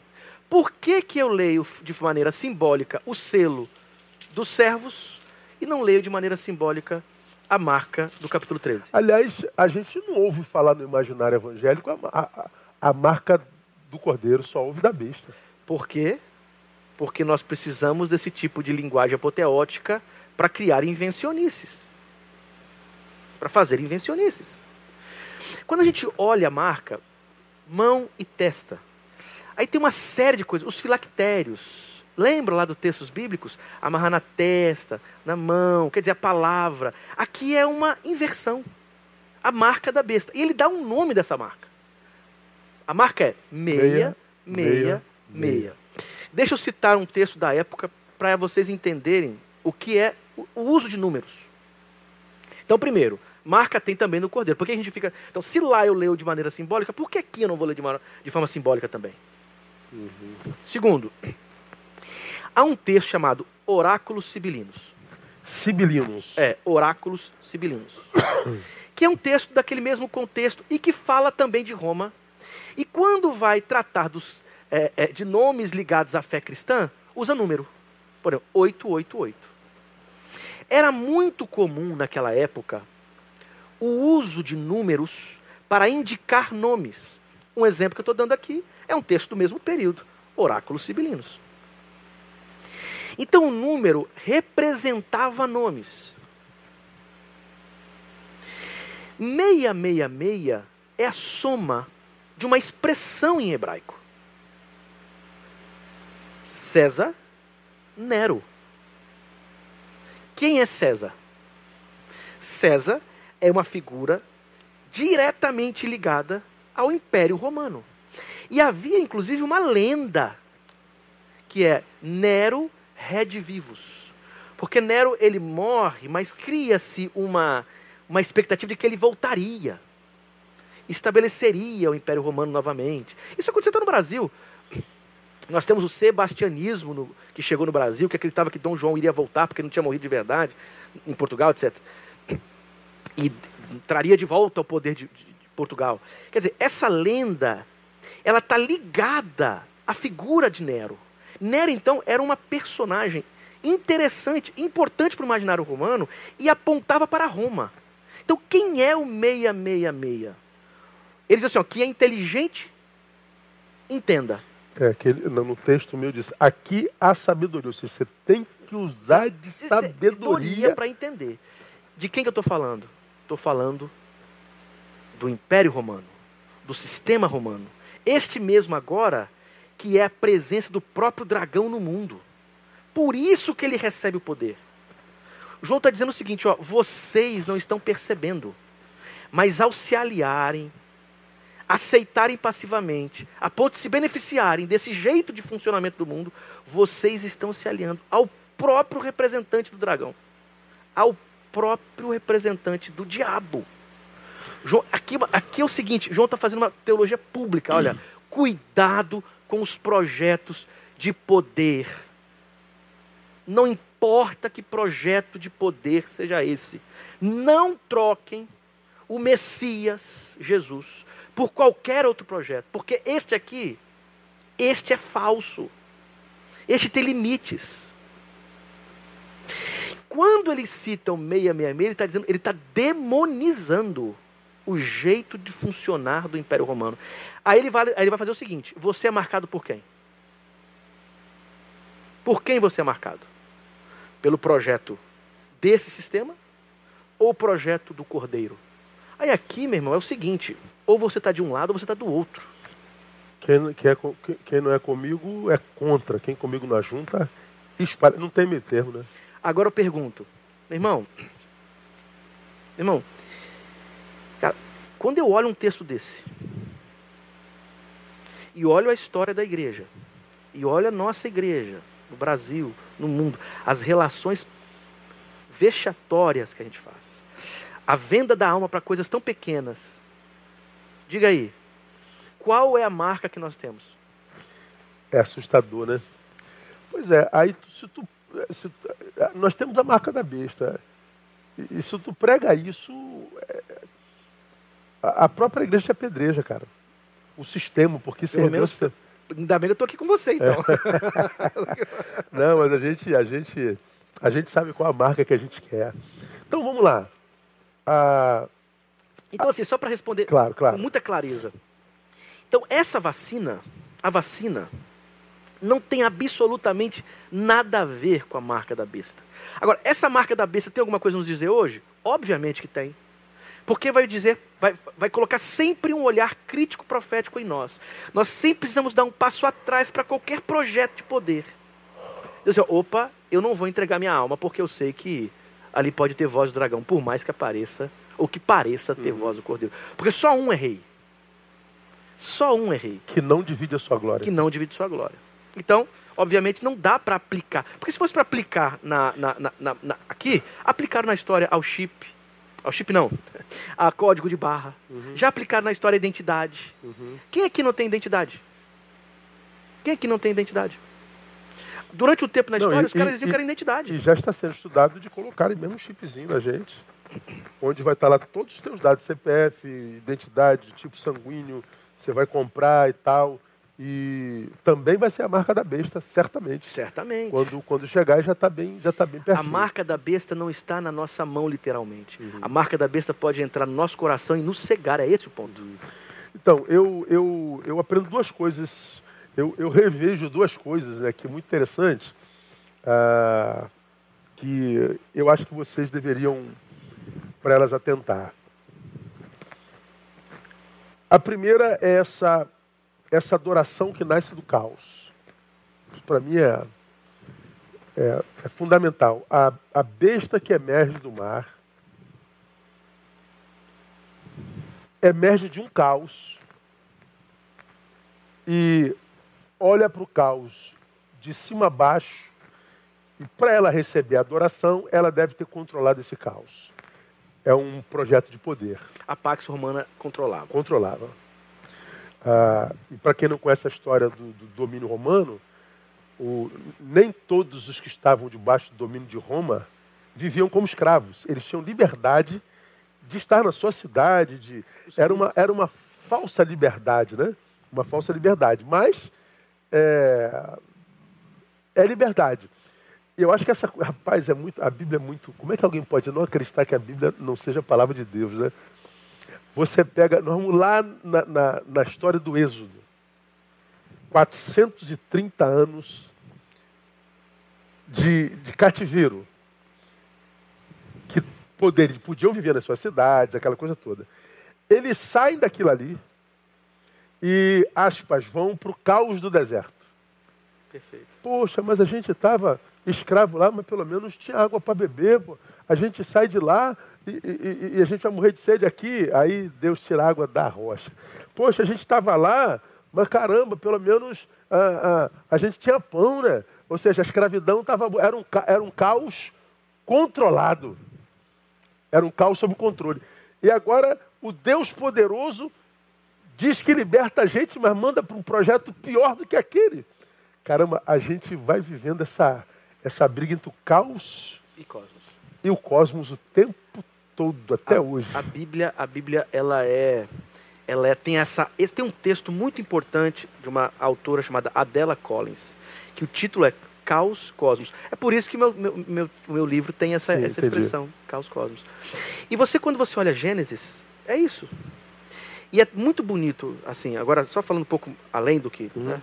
Porque em Gênesis, ah, o, o Tohu Vavohu, né, o Sem Fome e Vazio, o Terron, que é mar, caos, que lembra demais Tiamat, né? Que é o, é o rei, O, o- deus do caos É. mesopotâmico. É, ele não diz de onde vem. Aquela coisa, a criação ex nihilo, do nada. Não. No, em Gênesis 1, a criação é a partir de, um, de, um, de uma cena caótica. Imagina esse texto, Neil, sendo lido num contexto de um povo que está exilado. Ou surgindo nesse contexto de um povo exilado. Assim, ó, a gente não sabe a razão do caos. Porque as coisas mais profundas e difíceis da vida a gente não sabe mesmo. Uma criança de 5 anos cai numa piscina e morre. você não sabe nada. Você tem, você tem uma pessoa cheia de vida, né? É, é, é, pega, é contaminado pela, pela pandemia e morre. Aí não vem com essa história, Deus quis ir, não vem com essa, cara, É. só chora. Com a... O, Porque- o bandido cai do décimo andar e sai andando. É. Quer dizer, o caos não se É. explica. Aí Gênesis diz assim, ó, eu não sei, assim, a minha preocupação não é a origem do caos. Minha preocupação é quem é que pode trazer ordem. Então, essa lógica caos e ordem, ela vai ser passada. Aí, o, que, que- o que, é Apocalipse, os últimos capítulos? A gente volta para a ordem.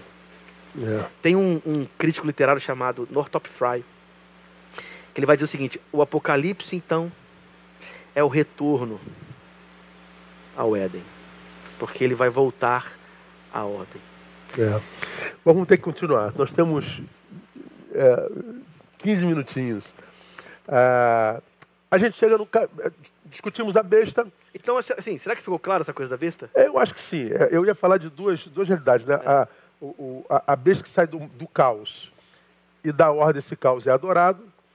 E a besta que sai do mar, que é um projeto de poder, é uma pessoa. E a gente aprende, em segundo lugar, que o Apocalipse é um livro como qualquer outro do Evangelho, que ele se, digamos que ele, ele, ele é lido em cada tempo. Ou seja, a besta lá era Nero. A besta aqui é outra. Pode se tornar outra? A besta, inclusive. Porque, como você, como você falou, a gente fala assim, não, a, a besta ainda não apareceu, vai aparecer lá no futuro. É, hoje é o futuro do ontem, né? Então, não apareceu nesse futuro que nós estamos vivendo agora, que é o futuro do ontem. A gente sempre empurra lá para frente. Ou seja, parece que quando a besta aparecer, vai ser tão claro que parece que vai ter uma, uma, um- um- uma placa no peito dele. Uma ó, eu- eu sou a besta. Não é? E não é assim, a besta, ela não é algo que vai aparecer num momento histórico, apenas uma vez, ou seja, ela vai se levantar, a, digamos, a cada tempo, a cada geração. Ou seja, a, gente lê o Apocalipse quando, como palavra de Deus que, que, que, que não passa e permanece, Exato. como qualquer outro livro da Bíblia. É isso mesmo não? Exato. E tipo assim, mais do que uma figura em si, um jeito de funcionar do mundo. Quer dizer, o que, que é o bestial, o monstruoso, o dragônico hoje? Que tipo de projeto de poder que pode encarnar? um- Só isso aqui já dá para que a gente Dá. tome cuidado. Dá, dá sim.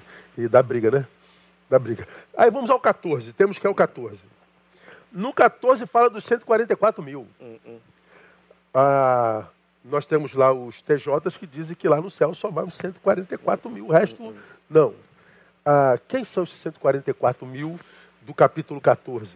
Obviamente, eles apontam para a questão das doze tribos. Isso. As doze tribos lá ah, no Antigo Testamento, que hora e outra tem uma variação dos nomes, quem lê com cuidado o Antigo Testamento percebe que essas doze tribos, hora e outra, né, não são tão fixas como a gente imagina, mas de alguma forma representa o povo de Deus. O povo de Deus. E esses 144 mil, eles estão. Eles aparecem no capítulo 7, depois no capítulo 14.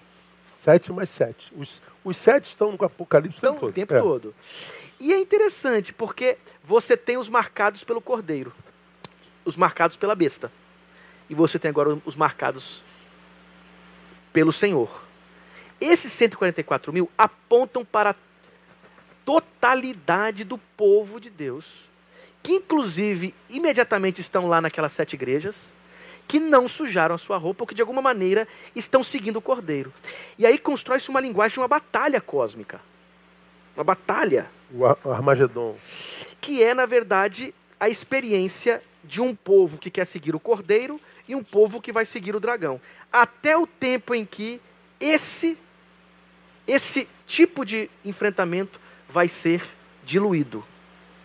Então aqui se prevê uma, uma batalha que acontece continuadamente na, na igreja, quer dizer, uma igreja que é resistência, uma igreja que é mártir, uma igreja que é uh, antagônica à marca, o projeto do, do, do, desse ser, uhum. e que vai chegar no final em que João diz: vai ter um tempo em que o próprio Senhor vai dar fim a isso.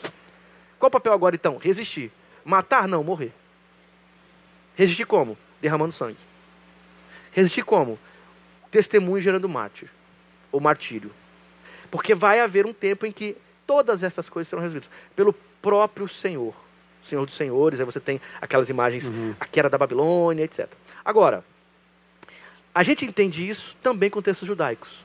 Porque na literatura apocalíptica é muito comum o conceito de duas de uma guerra. Um exemplo. Na região do, do Mar Morto, nós encontramos manuscritos. E entre eles, um manuscrito chamado O Rolo da Guerra, que fala da guerra do filho, dos filhos da luz contra os filhos das trevas. Quem está lendo esse texto se coloca entre os filhos da luz, lá entre os essênios de Qumran. Qual que é a ideia? Nós já estamos nessa batalha. Sabe? É, resistindo aos às trevas. Mas vai haver um tempo em que o próprio Senhor da luz vai dar a vitória final. É a mesma linguagem do Apocalipse. Então, esses 144 mil representam este povo de Deus que escolheu seguir o Cordeiro. Representa todos os que querem escolher pelo Evangelho, pela justiça do Evangelho, pela marca do Cordeiro, pelo, pelo martírio do Cordeiro, e nem, e nem sempre nós vamos encontrar exatamente de maneira visível dentro da igreja. Por quê? João no capítulo 7, ou João nos primeiros capítulos, capítulos 2 e 3, diz o seguinte, ó, tem muita gente aí que está com a roupa manchada, que está marcado. Se arrependam. Porque essa guerra que vocês precisam é, vencer, já estão tendo que vencer, ela vai chegar a um fim. Então, os 144 mil estão dentro dessa estrutura de batalha. É? Quer dizer, de uma resistência, de uma presença pública antagônica a todo projeto dragônico, a todo projeto anticrístico, a todo projeto antirreino. E às vezes esse projeto antirreino está vestido de terno e gravata e com a Bíblia na mão. João 10 diz que o pastor e o ladrão e salteador estão ambos dentro do aprisco de Deus. Um entrou pela porta, outro por outra parte, mas ambos estão dentro, né? A Betânia sabe bem esse negócio. Vamos caminhar para o final, meu amigo. Olha, gente, eu sei que vocês estão ansiosos, deve ter muitas perguntas aí, né, Tiago? Não vai dar para responder, imaginei que não dava. Você, claro que a gente não vai conseguir explicar Apocalipse em uma hora e meia, duas horas, não tem jeito. Esse livro do, do, do Kenner, certamente vai te ajudar muito. Tá bom? Então, onde é que acha esse livro, Kenner? É, veja, tem, um, a, a, tem, uma, tem uma livraria, a livraria Basileia, que ela inclusive está fazendo uma promoção, juntando tipo um combo. Porque eu tenho um livro que, é, que chama-se Os Anjos Caíram do Céu, que ajuda inclusive a interpretar Sim. isso.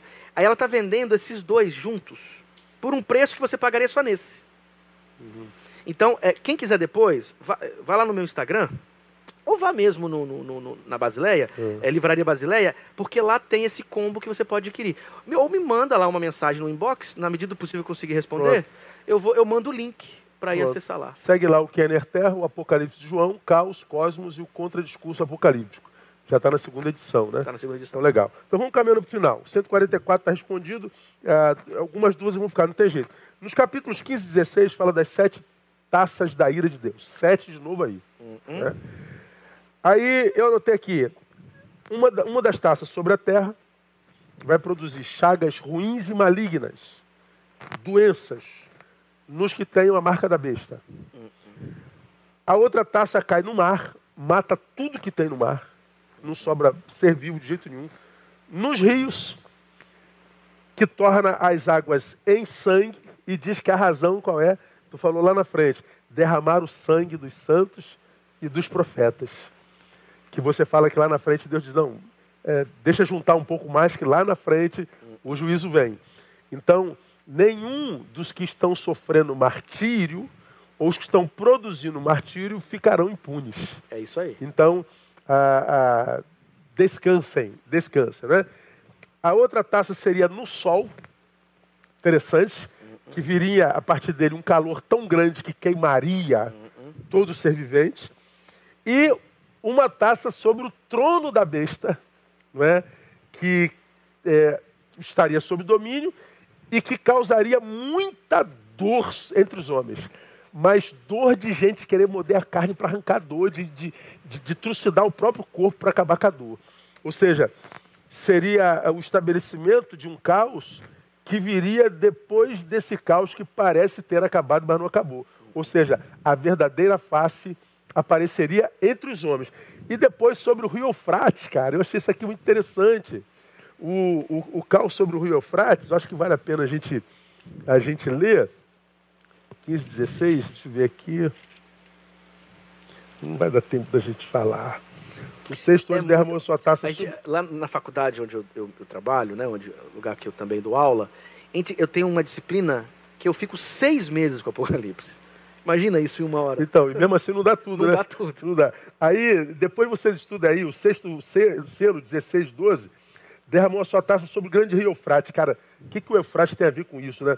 E a sua água secou-se para que se preparasse o caminho dos reis que vêm do Oriente. E da boca do dragão, e da boca da besta, e da boca do falso profeta vi saírem três espíritos imundos semelhante a rãs. Aí uma coisa interessante, não, acho que não vai dar nem para a gente comentar, ah, mas que eu acho muito interessante, Kenner, é que no Gênesis está o rio Eufrates. Hoje o rio Eufrates está lá, até hoje lá. E no juízo final, o Eufrates vai estar lá para ser seco. Ou seja, está dizendo que esse bendito rio só vai secar lá na frente, cara. Que, que coisa que coisa doida para preparar o caminho dos reis que vêm do Oriente. Para é, punir Roma. Também. É, é, muito interessante. E depois viria sobre o ar, que é a, a sétima.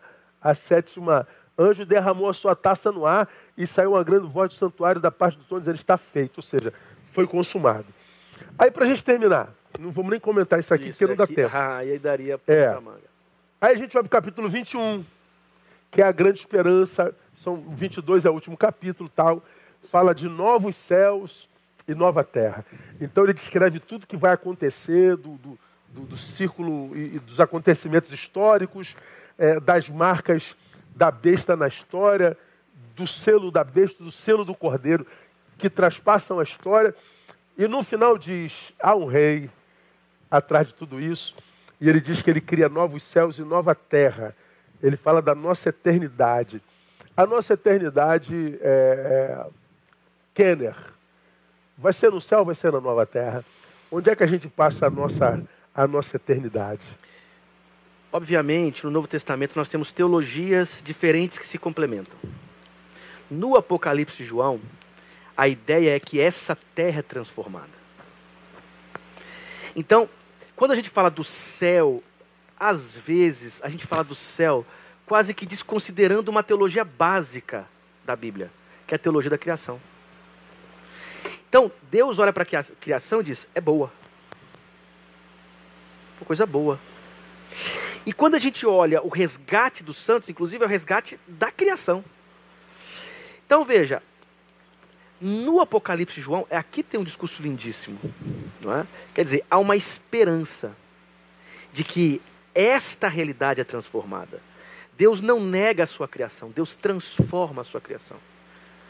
Deus não, não desconsidera a sua criação, Deus resgata a sua criação. E nós não somos o centro deste mundo. Deus é o centro e fazemos parte desse processo criacional resgatado por Deus. Tem um autor que é bacana, recomendo que vocês procurem, o N.T. Wright, que ele vai explicar isso muito bem, numa linguagem muito mais é, é, é de unidade no Novo Testamento. Mas eu teria que dizer muita coisa aqui, mas resumiria dizendo: o projeto de Deus não é jogar fora a sua criação. não é nos tirar daqui para que a gente fuja daqui. O projeto de Deus é transformar a criação, é torná-la o seu objetivo inicial, é fazer dessa criação o lugar que ele sempre desejou que fosse. E o Apocalipse dirá o seguinte: ó, há uma esperança. Porque quando você está falando das taças aí, né, eu sei que nós não vamos entrar nisso, mas começa nos selos. Não é? Começa nos selos, trombetas e taças. E não é simplesmente um negócio linear. É uma coisa que intensifica a outra. É tanto que os, a, as trombetas estão dentro da, dos selos. Porque abre-se o último selo e nós temos a, a primeira trombeta. Quando chegamos às taças, é como se as taças intensificassem o que Deus já começou a fazer. É tipo assim, Deus está purificando essa terra. Até chegar o momento em que novo céu e nova terra resgatem por completo isso que aqui nós temos. Até que ela se torne habitável de novo. Né? Habitável né? de novo. É. Aí, aí eu fico assim, ah, discurso ambiental. Quem deveria ter o maior a presença pública com o discurso do meio ambiente, discurso de promoção da vida, quem era? Nós que acreditamos no Apocalipse. Nós é. acreditamos no Novo Testamento. Então, aí aqui tem uma coisa que eu acho que é fundamental do Apocalipse. O Apocalipse não é um livro de terror. O Apocalipse é um livro de esperança. Uhum. Ele está dizendo para a gente assim, ó, este negócio aqui não é o ponto final. Não é esse sistema o dono da história. Então, resista. Tenha coragem de resistir. Porque cada sangue derramado. E aqui não precisa ser só sangue uhum, literal, não. Uhum. De reputação. Sabe, uma série de coisas. Assim, ó, vale a pena passar uhum. por isso. Cada injustiça. Cada injustiça. Vale a pena. Isso para mim é, me dá forças para suportar as coisas por vezes tão difíceis, tão difíceis pelas quais passamos. Uhum. É, num mundo em que a aparência no mundo em que vender a alma te dá poder, propor o contrário é se arriscar. Uhum. Então, quer dizer, por que, que a gente escolhe pela justiça? Por que, que a gente escolhe pelo ético? Por que, que a gente escolhe pela verdade? Por que, que a gente escolhe pela solidariedade? Por que, que a gente escolhe pela misericórdia? Por quê? Qual a razão disso? Se eu posso me beneficiar, se eu não fizer. Só tem uma razão. Porque no final das contas, no final das contas, é melhor morrer, ser perseguido pela justiça e ter a marca do cordeiro, do que seguir o caminho mais largo, receber as, as mereces, receber as maravilhas e depois sucumbir junto com esse sistema. Aí a pergunta que o Apocalipse faz é o seguinte: de que lado você quer ficar? De que lado você quer ficar? É uma, é uma mensagem muito interessante, né? O, a gente está encerrando. Tiago, Tiago pode tomar o seu lugar lá. A gente, quando está diante do Apocalipse, a gente não está diante de um livro de terror. É, não é para ler o livro com medo, né, cara? É para ler o livro com esperança. esperança. Ou seja, há um Senhor na história. Uh -uh. Mesmo que a gente pareça que está tudo desgovernado. Eu costumo fazer uma, uma analogia, Kenner. É, quando a gente olha para a Terra, a gente olha para o planeta, cara, não tá, tá tudo perdido. É, os, os, os, os deístas têm razão, ele abandonou a sua criação, não é possível. Não é possível que exista um Deus com, tanta, com tanto caos, com tanta desordem. Eu falo, gente, a, a, a Terra, a história, é como um, um grande transatlântico, né? Ele saiu de um destino e, e, e tem um destino. Saiu de um ponto e tem um destino ele ele está no, no alto mar cumprindo a sua missão. Dentro desse navio, as pessoas fazem o que quiserem. Elas casam e se dão em casamento, outros não, outros se voltam para o Senhor, o outro serve, o outro se prostitui, o outro acusa, o outro rouba, o outro mata, o outro vive vida piedosa. Ou seja, dentro do transatlântico, a gente tem a sensação que está tudo perdido, mas não. É, tem alguém no, no timão, tem alguém controlando esse transatlântico que é maior do que essa história, que sabe de onde ele vem e para onde ela vai. A, a viagem está no rumo. Os viajantes é que fazem essa viagem como quiserem. Né? Então nós temos a opção de dentro desse transatlântico, queremos viver as alegrias que parecem existir dentro dele. Mas o Senhor nos diz no Apocalipse que a alegria é chegar no destino. Que a alegria não está apenas na viagem, também nela, lógico, mas não só nela. Nessa viagem a gente sofre injustiça também, a gente sofre perseguição, a gente sofre calúnia, a gente sofre todo tipo de dor, como qualquer ser vivo. Mas que essas dores não tirem de nós a visão do destino, a visão da eternidade, a visão do projeto inicial. Então, ah, há um Senhor no céu, há um Senhor que está no trono, separará os bodes das ovelhas. Há um Senhor no trono que está dizendo para aquele que não adorou o dragão que aparentemente botou tudo em ordem, quando na verdade nada em ordem estava. Mas se mantiveram fiel. Aquele que for fiel até o fim, essa fala é importante, cara. Esse será salvo. Por que, que ele salienta até o fim? Porque nós fomos, nós seremos convidados a, a abrir mão da fidelidade, porque parece que não vai valer a pena. É isso aí. A gente é fiel, mas a gente sofre. A gente é fiel, mas Deus, faça alguma coisa. Está tudo sob controle, filho. Sofre como bom soldado de Cristo Jesus. Jesus teve a mesma sensação. Por que me desamparaste? Não. Está tudo, tá tudo sob controle.